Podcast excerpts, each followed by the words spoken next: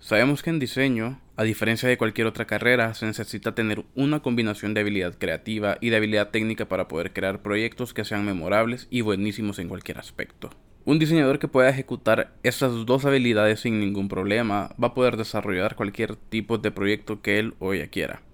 Pero, ¿y qué pasa cuando el diseñador es alguien engreído, alguien que se cree mejor que todos? Es por eso que el día de hoy les traigo un tema que todos debemos de tomar en cuenta en el momento que decidimos formarnos como diseñadores y como creativos.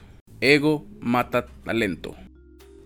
Hola diseñadores, un gusto que estén escuchando nuevamente Control Z, el podcast de diseñante, y esta vez con un tema de suma importancia, ya que estoy de seguro que más de alguna persona a lo largo de la carrera o de cualquier vida profesional nos vamos a topar con estos diseñadores perfectos, entre comillas, que son incapaces de equivocarse, que saben la resolución de cualquier problema gráfico, que el trabajo de él es mejor que el tuyo y que cualquiera, o por lo menos eso es lo que ellos piensan, que son libres de cualquier crítica y que son incapaces de reconocer cuando alguien ha hecho un mejor trabajo, ya que para ellos no existe mejor diseñador que él, no existe mejor idea de la que él da, ni existe mejor trabajo de lo que él puede llegar a hacer.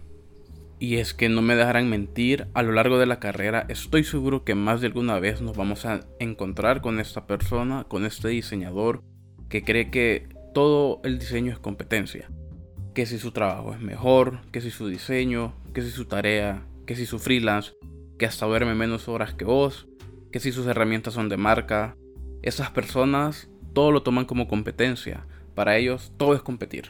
Una competencia que a mi parecer es una pérdida de tiempo, ya que realmente no sirve de nada ganarle a las demás personas en una competencia que no existe nada más que en nuestra mente. Lo único que estamos ganando haciendo esto es caerle mal a la gente. Gente que en el futuro quizás nos puedan ayudar con nuestras cosas. Otra de las cosas para un diseñador engreído es que cuando le preguntamos cómo hacer una cosa o cómo hizo tal trabajo, cuál fue la herramienta, esa persona nunca te va a explicar. Y eso es una de las cosas que más mal me cae en un diseñador. Te pongo en esta situación. Imagina que un compañero tuyo de trabajo de la universidad hizo este gran trabajo, un trabajo maravilloso, un trabajo buenísimo en cualquier aspecto, con una buena técnica, una manera de hacer lo que tú desconocías y asombrado por lo que hizo, vos le preguntas, hey, ¿cómo hiciste eso? Cómo se hace aquello, eh, me puedes explicar tal cosa. ¿Y qué es lo que te dice ese diseñador engreído? No te puedo decir, no puedo contarte. Eh, eso es un secreto, no te lo puedo decir. Todos nos hemos visto en esta situación donde pedimos un consejo, pedimos una ayudita, pero esta persona nos las niega porque se cree que van a poder copiarle su trabajo.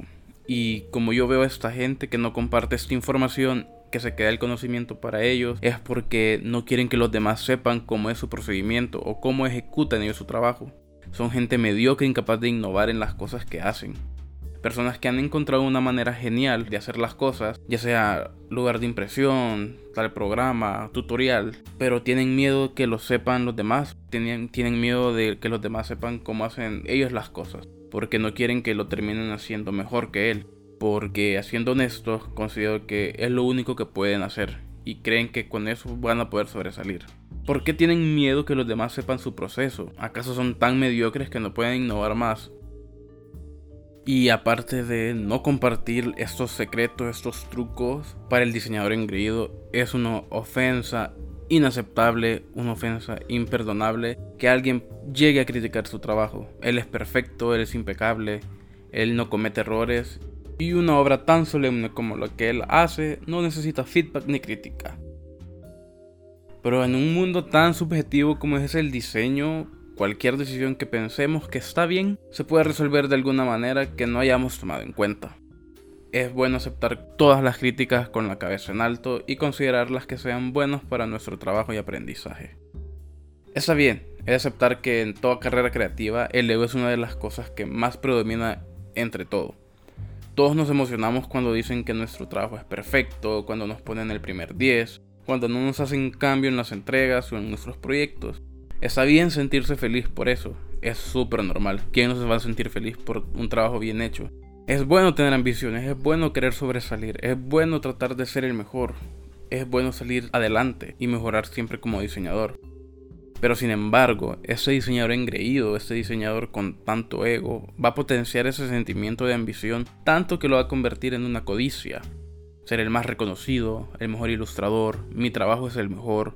No puedes criticar mi trabajo porque vos no trabajas como yo. No puedes criticar mi trabajo porque vos no estás a mi nivel. Pero amigo diseñador engreído, una cosa tengo que decirte. Tanto ego va a hacer que la gente no quiera trabajar con vos. Tanto ego te va a alejar de las personas.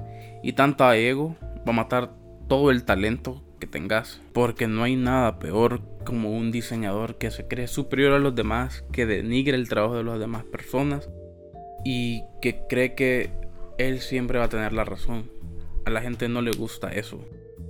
No hay nada mejor que un diseñador que pueda aceptar sus fallas, que pueda seguir mejorando y que ayude a crear una, buena comunidad de diseño.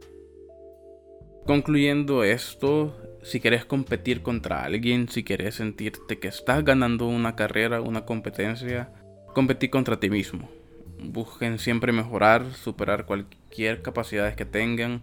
Boceten una y mil veces hasta que les salga bien. Y cuando por fin les salga, ayuden a los demás a que lo logren. No sean tan duros con ustedes, permiten equivocarse, pueden equivocarse sabiendo que después van a buscar soluciones más innovadoras, soluciones diferentes, soluciones mejores. Presten atención a todas las críticas que les den y todas las observaciones que les hagan. Al final de cuentas, el diseño siempre es subjetivo y es un universo tan grande con una infinidad de posibilidades que es posible que se encuentren diferentes maneras de ejecutar cualquier proyecto que tengamos que aún no habíamos pensado. Eh, no tengan miedo de compartir el conocimiento con las personas, porque cuando menos lo sepas, te tocará preguntar y nadie quiere encontrarse con puertas cerradas. Aparte de, de, ayudar a los demás, vas a descubrir que cada quien tiene su manera diferente de trabajar y eso es lo bonito del diseño. El proceso puede ser el mismo, pero el resultado final depende de la creatividad de cada quien.